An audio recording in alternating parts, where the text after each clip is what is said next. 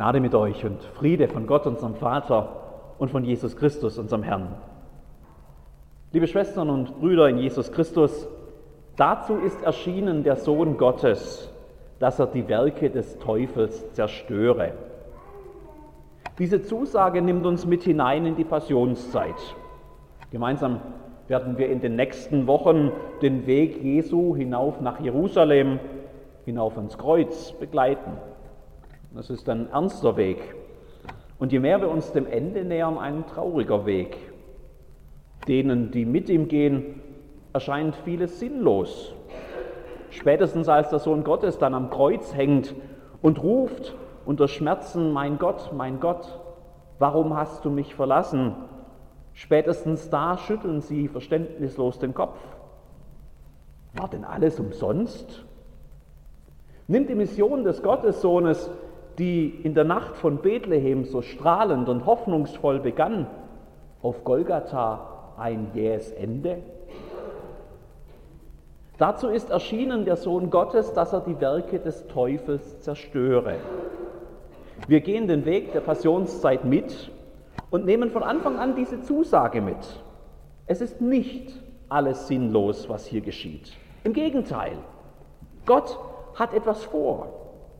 Was hier geschieht, das ist, das werden wir nachher gleich noch miteinander feiern im Abendmahl, das ist für uns. Der Sohn Gottes ist dabei, die Werke des Teufels zu zerstören. Dazu ist erschienen der Sohn Gottes, dass er die Werke des Teufels zerstöre. Das heißt aber auch, dass wir die Passionszeit damit beginnen müssen, über diese Werke des Teufels und auch über unsere eigenen Sünden nachzudenken. Seit 1851 ist der erste Sonntag der Passionszeit in Württemberg Landesbußtag. Am gedanklichen Anfang des Passionswegs begegnet uns das, was uns im Weg steht, das, was uns von Gott trennt, was uns hindert, zu ihm zu kommen, was unser Leben, das er uns gegeben hat, ruiniert. Am Anfang dieses Weges, da finden wir uns eben nicht ganz nahe bei diesem Jesus, sondern eigentlich ganz weit weg. Das ist wahrlich ein Teufelswerk, das sich hier in unserem Leben breit gemacht hat. Mit dieser Anfangsperspektive lesen wir auch den Predigttext für heute Morgen aus dem vierten Kapitel des Hebräerbriefs.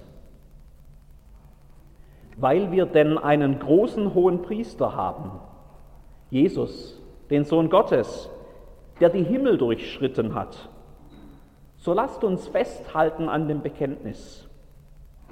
Denn wir haben nicht einen hohen Priester, der nicht könnte mit uns leiden in unserer Schwachheit, sondern der versucht worden ist in allem wie wir, doch ohne Sünde.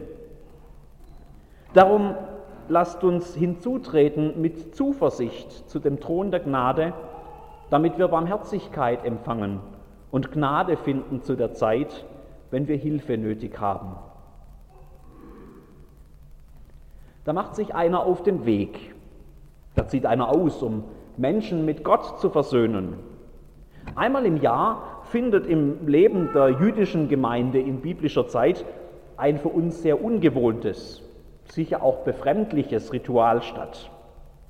Da macht sich der hohe Priester, der oberste Priester, mit dem Blut eines Opfertiers auf den Weg, um Versöhnung zwischen Gott und den Menschen zu erbitten.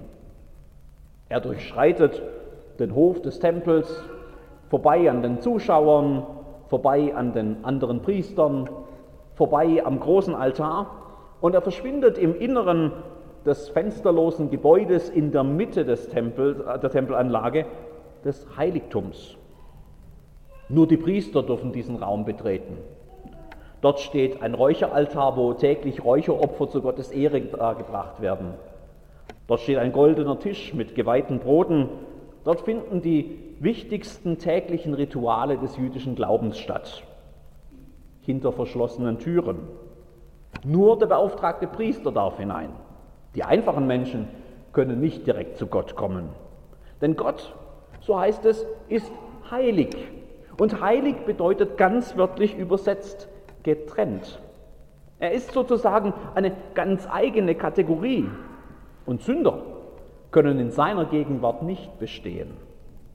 die müssen dann halt draußen bleiben.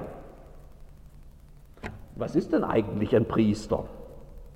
Seine Aufgabe ist es, ein Vermittler zu sein, ein Mittelsmann, eine Art Bote zwischen Gott und den Menschen. Wenn wir nicht selbst zu Gott kommen können, dann bleibt nur der Weg über eine solche Zwischeninstanz. Sünde steht zwischen uns und Gott. Diese Kluft können wir nicht einfach überspringen. Wir müssen dann halt draußen bleiben und können nur ahnen, was in der Nähe Gottes geschieht. Ich auch. Am Anfang des Weges steht die Einsicht, Sünde steht zwischen mir und Gott. In der Mitte des Heiligtums, da hängt ein Vorhang. Selbst die Priester dürfen nicht in den hinteren Teil hinein, ins Allerheiligste. Dort, so stellt man es sich vor, wohnt Gott selbst. Der allumfassende, allmächtige, unendliche Gott, ganz greifbar da, mitten unter seinem Volk im Tempel in Jerusalem. So ganz nah und doch so unendlich weit weg, unerreichbar. Im fensterlosen Allerheiligsten, da müsste es eigentlich ganz dunkel sein. Aber man sagt, dass die Herrlichkeit Gottes selbst den Raum erleuchtet. Dort im Unerreichbaren, da steht die goldene Bundeslade, das Zeichen der Verbindung zwischen Gott und seinem Volk. Zwei Engelfiguren sind auf dem Deckel angebracht. Sie breiten schützend ihre Flügel darüber aus. Und genau dort, genau zwischen diesen ausgebreiteten Flügeln, dort sagt man, sei der Ort, wo Gott sich niederlässt. Gnadenthron heißt dieser Ort. Denn dieser Gott ist ein gnädiger Gott. Aber der Gnadenthron ist weit weg von gewöhnlichen Menschen, Menschen wie dir und mir. Nur an diesem einen Tag im Jahr geht der hohe Priester und nur der hohe Priester hinter den Vorhang ins Allerheiligste hinein, zum Gnadenthron.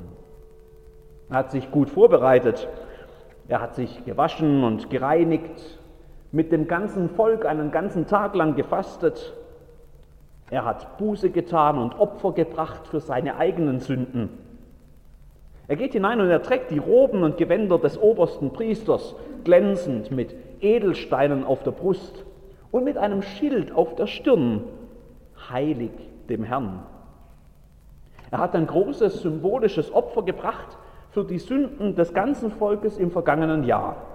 Und das Blut des Opfertiers, das sprengt er nun auf den Deckel der Bundeslade, auf den Gnadenthron. Gott sieht, die Sünde wurde gesühnt, so stellt man sich es vor. Gerechtigkeit ist geschehen. Nun kann sich Gott mit seinem Volk versöhnen, dort am Gnadenthron. Ein Jubeltag, der Höhepunkt des religiösen Lebens des Volkes. Aber glaubt nun nicht, dass an diesem Jubeltag der hohe Priester so ganz freudig und unbeschwert hinter den Vorhang ins Allerheiligste tritt. Nein, der geht dort mit zitternden Knien hinein. Denn unter all seinen Roben und selbst trotz seines Schildes heilig dem Herrn weiß auch der hohe Priester ganz genau, auch ich bin nur ein sündiger Mensch. Das Erste Testament, die hebräische Bibel, kennt Geschichten von Sündern, die Gott zu nahe traten und dafür mit ihrem Leben büßten. Mit Sünde und mit der Heiligkeit Gottes ist nicht zu spaßen, weiß der hohe Priester. Es gab Zeiten in der jüdischen Geschichte, da hat man sich ernsthaft überlegt, was man eigentlich tun würde, wenn Gott dem Hohepriester an diesem Tag nicht wohlgesonnen wäre und der dann womöglich plötzlich tot im Allerheiligsten liegt, wo ja niemand anders hinein darf. Und weil das eine ganz reale Angst war, hat man dem Hohepriester kleine Glöckchen an den Saum seiner großen Robe genäht. So konnte man von draußen hören, ob er sich drin noch bewegte. Und wenn er dann hinter den Vorhang trat, dann blieb draußen auf dem Boden das Ende eines Seils liegen, das man ihm vorher um seinen Fuß gebunden hatte. Man hätte ihn also zumindest im Fall der Fälle herausziehen können aus dem Allerheiligsten. So ernst ist es mit der Heiligkeit Gottes und der Sünde der Menschen, auch mit meiner Sünde. Sünde steht zwischen mir und Gott. Und dann das erleichterte Aufatmen, wenn der hohe Priester dann wieder vor das Volk tritt. Es ist geschafft. Er war am Gnadenthron. Gott ist versöhnt mit seinem Volk, zumindest für ein weiteres Jahr. Hinter dem Vorhang kehrt wieder Ruhe ein. Der Gnadenthron liegt still, erleuchtet von der Herrlichkeit Gottes. Keiner sieht, was dort geschieht. Der Vorhang ist geschlossen und die Tür ist wieder zu. Weil wir denn einen großen hohen Priester haben, Jesus, den Sohn Gottes, der die Himmel durchschritten hat, so lasst uns festhalten an dem Bekenntnis. Denn wir haben nicht einen hohen Priester, der nicht könnte mitleiden mit unserer Schwachheit, sondern der versucht worden ist in allem wie wir, doch ohne Sünde. Darum lasst uns hinzutreten mit Zuversicht zu dem Thron der Gnade, damit wir Barmherzigkeit empfangen und Gnade finden zu der Zeit, wenn wir Hilfe nötig haben. Jesus ist unser Hohepriester, sagt der namentlich unbekannte Schreiber des Hebräerbriefs. Da macht sich einer auf den Weg. Da zieht einer aus, um Menschen mit Gott zu versöhnen. Aber sein Weg ist ein ganz anderer. Gott selbst macht sich auf den Weg in Jesus Christus, seinem Sohn. Er durchschreitet die Himmel, sagt der Briefschreiber, über einen unendlich großen, anderen, fernen Gott, der uns Menschen plötzlich ganz nahe kommt. Er kommt herunter. Er macht sich klein. Sein Weg führt in die Krippe in der Nacht von Bethlehem. Sein Weg führt ihn zu den einfachen Menschen, zu den Hirten in Judäa und den Handwerkern in Galiläa. Sein Weg ist der Weg eines Menschen, eines Wanderpredigers, der durch die Lande zieht, um allen zu sagen, dass das Reich Gottes nahe herbeigekommen ist. Viele, die ihm begegnen, werden für immer verändert. Manche werden geheilt. Blinde sehen, Lahme gehen, selbst Tote weckt er auf. Viele finden zu einem neuen Glauben, zu einer neuen Beziehung zu Gott, den er als liebevollen Vater kennt und so auch vorstellt. Sein Weg führt vorbei an so manchen etablierten Ritualen, am religiösen Establishment, an denen, die glauben, ihre eigenen Wege zu Gott gefunden zu haben und die nicht merken, wie blind ihre Selbstgerechtigkeit sie gemacht hat. Es ist ein Weg mit vielen Auseinandersetzungen, mit Widerstand und Anfeindungen. Es ist der Weg eines Ausgestoßenen, dessen Wort in seiner eigenen Heimat nichts gilt. Er geht diesen Weg, obwohl nicht einmal ein sicherer Platz bleibt, an dem er nachts sein Haupt niederlegen kann. Wer ist dieser Mann? fragen sich die Menschen. Für wen haltet ihr mich? fragt er seine Anhänger. Dass er ein ganz besonderer ist, haben viele kapiert. Ein Prophet vielleicht. Die Wiederkehr des Täufers oder des großen Elia.